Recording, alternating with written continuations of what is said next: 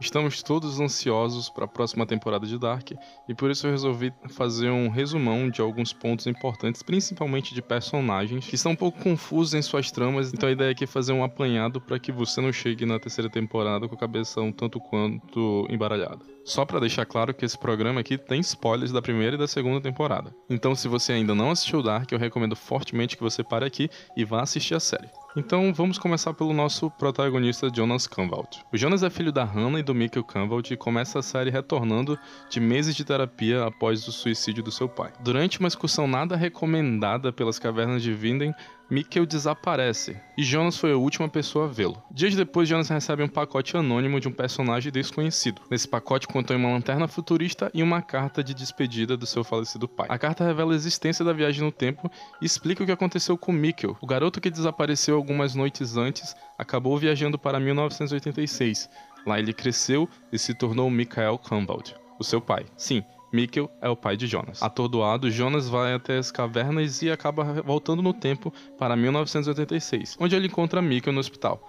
Mas antes que ele possa fazer qualquer coisa, o personagem desconhecido aparece e avisa que Mikkel precisa virar Mikael para se tornar o pai de Jonas. Assim, Jonas finalmente acaba abandonando o plano de resgatar Mikkel. Outro problema dessa viagem no tempo é que ele passa a perceber que se Mikkel é pai dele, Martha Nielsen, o amor da sua vida, é sua tia. E com esse conflito todo na cabeça, Jonas termina com Martha sem dar qualquer explicações e desaparece completamente de vida. Mas nós vemos na série que ele viaja de volta para 1986 e ele acaba sendo interceptado por Noah e por Helg Doppler. Eles o capturam e o trancam em um bunker. E lá nós finalmente vemos a cadeira mortal da viagem no tempo. Logo depois, personagem desconhecido se revela para Jonas contando que ele é a versão do Jonas do futuro, e para que as coisas aconteçam do jeito que tem que acontecer, ele não pode ajudá-lo a escapar naquele momento. Depois disso, o Jonas do futuro tenta fechar a passagem. No entanto, um portal se abre diante do Jonas do presente. Lá ele se vê frente a frente com o Helg Doppler de 1953.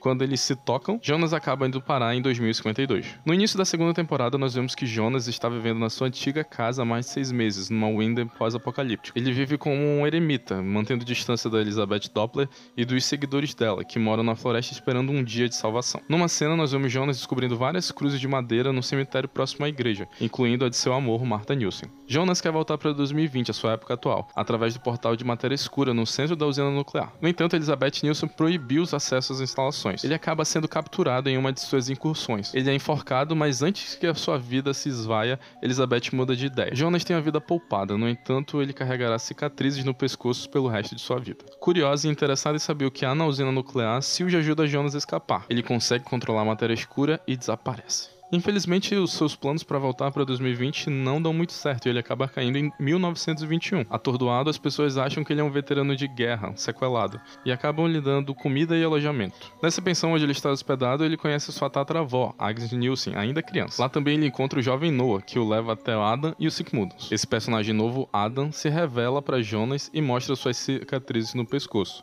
ele é o Jonas aos 60 anos. Adam mostra a Jonas o portal do tempo sobre a igreja.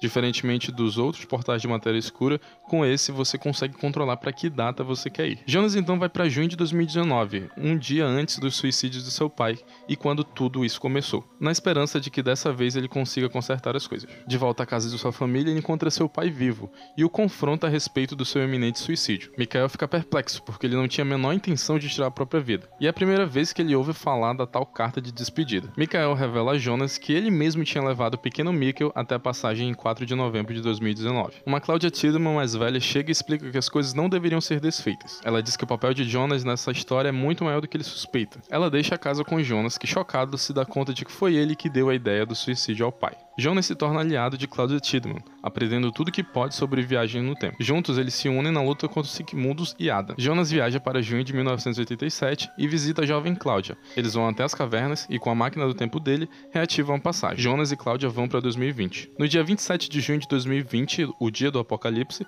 Jonas vai ao resgate de Marta. Ele a reencontra finalmente e a beija apaixonadamente, mesmo sabendo que ela é sua tia. Nesse momento, Adam aparece e de repente atira em Marta. Adam explica que aquilo era necessário e que um dia Jonas ia entender o porquê. Marta falece na frente de Jonas e alguns momentos depois ela reaparece atrás dele, viva novamente. Ela explica que ela é de uma dimensão diferente, os dois viajam para algum lugar que nós ainda não sabemos, a matéria escura na fábrica explode e a segunda temporada encerra. E esse foi o resumo de Jonas Convald. Espero que vocês tenham gostado do episódio. Me deem feedbacks nas minhas redes sociais. Logo, logo eu retorno com outro resumo sobre Dark. É isso aí e até a próxima, pessoal.